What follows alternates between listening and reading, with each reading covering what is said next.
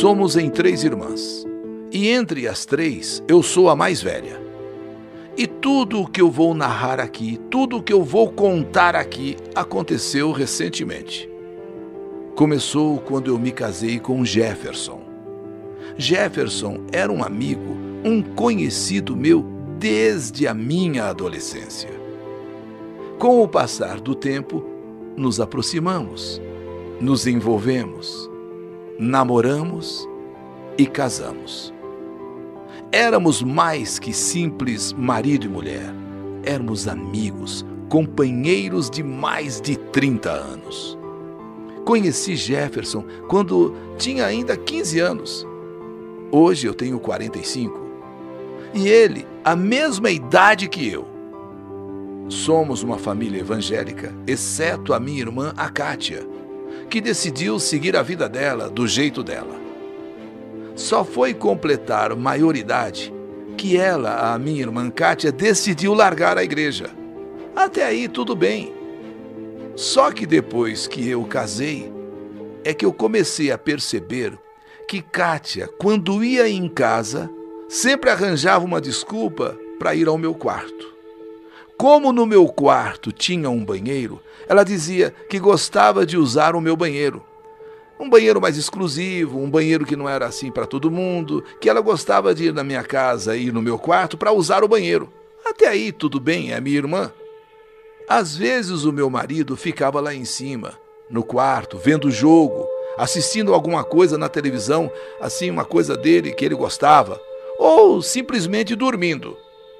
Eu sempre cuidando da casa, eu sempre cuidando de tudo, nunca imaginei que pudesse acontecer alguma coisa errada naquele cômodo.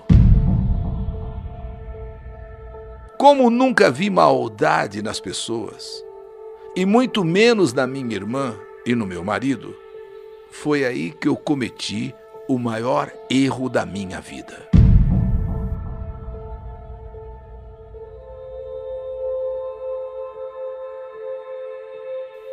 Sempre com a desculpa de ir ao banheiro do meu quarto, que gostava do banheiro do meu quarto, e geralmente quando Jefferson estava lá. Quer dizer, depois de alguns meses que eu percebi que ela tinha preferência de ir ao banheiro do meu quarto sempre quando o Jefferson estava lá, mas isso só fui descobrir é, tempos depois, quando o meu casamento já não era mais o mesmo meu marido passou a não me procurar mais. Sendo que enquanto a gente namorava, nós, nós não tínhamos intimidade e ele aceitava normalmente. Mas depois que nós nos casamos, começamos então a ter os nossos momentos de amor, as nossas intimidades, e não vou mentir, acontecia todos os dias. O amor entre nós era todos os dias e às vezes até mais de uma vez. Só que agora, dos tempos para cá, ele começou a, a falar, a dizer que andava muito cansado, que não estava mais com aquele pique.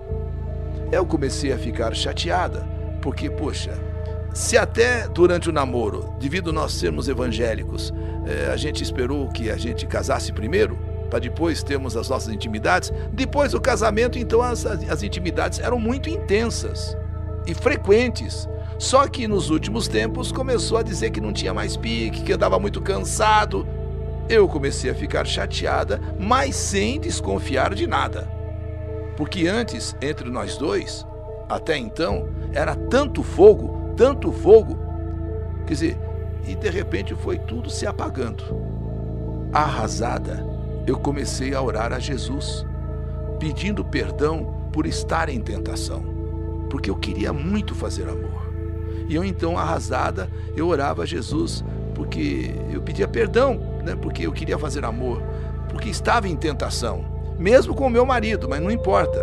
Eu queria muito fazer amor com ele, mas parecia que os dias iam passando e, e, ele não queria nada, e eu só pensava nisso, eu só queria isso, e eu então tinha que orar pedindo perdão a Jesus. Jesus, eu estou em tentação, eu, eu, eu, tô, eu, eu tô em tentação, Jesus, me perdoa, mas também pensava: poxa, mas quem eu estou procurando é o meu marido. Não é outro homem, não é o vizinho, não é o cara do bar, não é o padeiro. é o meu marido. Então, se eu estou caindo em tentação, é pelo meu marido, é pelo, não é por outro homem. E por que nós não estamos vivendo como antes? É por isso que está essa coisa despertando em mim, essa tentação, essa vontade, porque nós não estamos com a vida que tínhamos antes. Então eu também não sou culpada por estar assim cheia de desejo. Eu sempre fui uma pessoa que nunca gostou de deixar a casa suja. Eu fazia faxina pelo menos a cada sete dias. Mas assim, fa fa faxina geral. Geral, geral, geral, de tirar todos os móveis dos cantos, tirar tudo do lugar, sabe? Para deixar limpo, limpo, limpo. Eu mudava a aparência da casa. Eu mudava os móveis de lugar. Eu comprei inclusive uma TV nova para o meu marido ver o futebol numa TV grande. Eu comprei, eu comprei para ele. Mas nada mudou. Meu marido, cada dia mais frio comigo, cada dia mais distante, não queria, não queria. Até brigou feio comigo por eu ter comprado a televisão para ele. Ele até ficou nervoso. Não devia ter gastado dinheiro para comprar essa televisão. Estava muito boa, que televisão pequena, mas eu quis agradá-lo. E não demorou muito que um dia eu chego do mercado no horário que geralmente ele via o futebol de quarta-feira. E ele não estava apenas um bilhete. Ângela, me desculpa. Não dá mais para viver ao seu lado. Nessa hora eu levei um choque. Tudo bem que as coisas não estão boas. Tudo bem que o nosso relacionamento está distante, está frio. Ele esfriou, ele se distanciou, mas mas agora com esse bilhete ali na mesa, Ângela, me desculpa, mas não dá mais para viver ao seu lado, foi como se fosse um soco no meu, no meu estômago. Sabe quando você leva um murro na boca do estômago? Eu fiquei inconsolável, eu fiquei desesperada. A minha irmã Kátia foi na minha casa, inclusive, me confortar tentando me acalmar, dizendo que é normal, que às vezes, sabe, às vezes eu, eu estivesse sobrecarregando ele demais, sobrecarregando o meu marido demais, e que talvez ele só precisasse de um tempo. À noite eu fui ao culto, e o pastor, na sua pregação, falou que ali, no meio da igreja, tinha alguém que estava sofrendo muito tinha alguém que estava sofrendo demais. Eu senti que era para mim. Eu senti que o pastor estava falando para mim. Sabe quando você ouve uma coisa e é para você? E o pastor naquela na igreja cheia falando aqui nessa igreja tem alguém que está sofrendo muito. Tem alguém que está sofrendo demais. E eu pensei, sou eu. É comigo que ele está falando, não é possível. Deus está usando o pastor para falar para mim. Deus está me revelando que aqui tem alguém que está sofrendo muito, sofrendo demais. E em breve essa pessoa vai ter a revelação. Uma revelação. Dito e feito. Deus usava o pastor para conversar comigo, para falar comigo. Quando estou voltando do culto, cerca de 11 horas da noite, eu vejo um casal se beijando embaixo de uma árvore. Confesso que isso nunca me chamou a atenção. Nunca. Eu vou para a igreja, volto para a igreja, não vou ficar prestando atenção em casais que estão se beijando, se abraçando, se agarrando.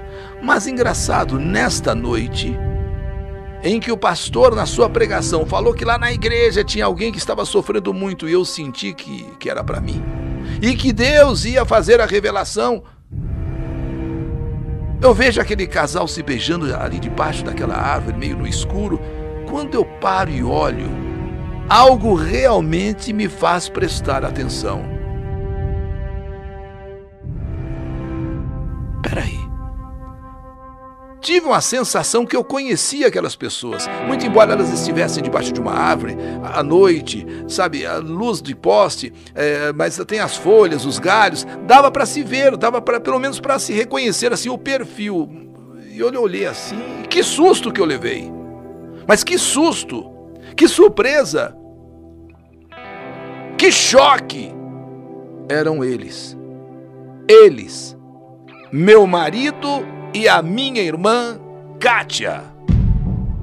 Meu marido, a pessoa que mais amei, que mais, ah, sabe, me entreguei, que mais me dediquei com a minha irmã, sangue do meu sangue, uma pessoa que sabia de tudo da minha vida, que eu confiava 100% e que inclusive foi em casa me confortar, dizendo que homem é assim mesmo, talvez eu estivesse sobrecarregando o meu marido, sabe, isso e aquilo, mas é, é, que daqui a pouco tudo iria voltar ao normal, poderia voltar ao normal. Era ela que estava com ele. Eu não aguentei. Eu não aguentei. Eu fui até eles com sangue nos olhos, pegando fogo e fui para cima dos dois. Só que acabei levando a pior. Minha irmã veio para cima de mim também. E o meu marido ficava: Isso mesmo, Kátia. Isso mesmo, Kátia. Se defende. Ela tem que entender que você tá certa. Isso, Kátia. Eu voltei para casa arrasada, machucada, tanto por dentro quanto por fora. Por dentro, por descobrir meu marido com a minha irmã. E por fora, porque eu apanhei. Humilhada Cheguei em casa e me sentia tão desgostosa que comecei a quebrar tudo. Tudo, tudo. Tudo aquilo que a gente construiu. Agora eu estava quebrando tudo, quebrando, quebrando. E eu me sentia traída por todos os lados. Sabe quando você se sente qualquer coisa? Eu estava quebrando com ódio, quebrando com raiva. Eu imaginava se enquanto eu estava limpando a cozinha depois do almoço. O que que os dois estavam fazendo lá em cima? Porque era nessa hora que eu cuidava da casa, que eu ia fazer uma coisa ou outra, e que ela sabia que eu me dedicava, levava às vezes até uma, duas horas, lavando roupa, estendendo roupa, passando roupa, lavando cozinha, arrumando cozinha. Dizer, o que, que ela estaria fazendo lá em cima? Juras de amor? Embaixo do meu nariz e eu nem via e eu nem desconfiava. Eu chorei muito. E depois de toda a bagunça que eu fiz em casa, de tudo que eu quebrei, eu comecei a arrumar os estragos. Acho que num cantinho do meu quarto, eu encontrei, num cantinho do meu quarto, quando eu comecei a arrumar toda a casa, depois de tudo aquilo que fiz, eu encontrei um bonequinho amarrado com uma linha preta. Um bonequinho amarrado com uma linha preta numa bonequinha. E tinha dois nomes escritos: Jefferson e Kátia. Nesta hora eu disse, nessa hora eu gritei: Eu repreendo em nome de Jesus. Eu repreendo toda maldição em nome de Jesus.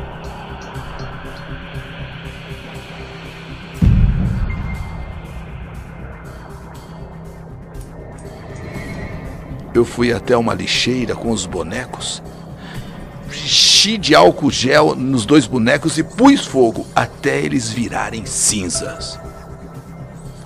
E não é que dois dias depois, minha mãe me liga dizendo que minha irmã estava no hospital após levar um choque com o celular. Ela havia deixado carregando e dormiu em cima do celular provavelmente, quem sabe, falando com alguém, e estava na UTI. Ele levou um choque do celular, porque a queimadura afetou muitas partes dela, inclusive os olhos dela. E mamãe dizia que só um milagre para fazer a minha irmã voltar a enxergar. Não vou dizer que fiquei feliz com o que aconteceu com a minha irmã, porque a gente não deseja o mal. Aprendo isso na igreja, aprendo isso com Jesus, a não desejar mal a ninguém. Mas vi que aqui se faz, aqui se paga. Se ela vai melhorar, eu não sei.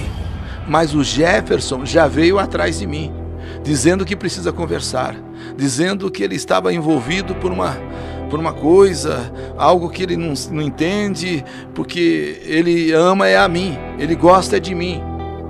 Mas eu não quero vê-lo pintado nem de ouro. Eu não quero vê-lo pintado nem de ouro agora que ele está sozinha, e minha irmã quase com o diagnóstico de ficará com sequelas, até Deus me livre e guarde cega, ele vem atrás? Eu não quero. Agora eu não quero. Você que se vire, Jefferson. Quanto a minha irmã, volta a repetir: não desejo mal a ela, mas que ela pague pelo que ela fez. E mais, existem milhões de pessoas no mundo. Eu não vou me rebaixar para ninguém, muito menos para você, que teve a coragem de, na nossa casa, na minha cama, me trair com a minha irmã. Mulheres, não vamos aceitar. Quem estiver comigo, quem estiver conosco, tem de nos respeitar, tem de nos cuidar e nos amar muito. É isso que eu quero nessa carta dizer para você, Jefferson, que aprenda. Aqui nunca mais você irá pôr a mão em mim, nem pintado de ouro. E quanto a minha irmã, Deus sabe o que faz. Não desejo mal, mas que ela pague pelo que ela fez. Eu sou Ângela da Silva Gomes, de Irecê, Bahia.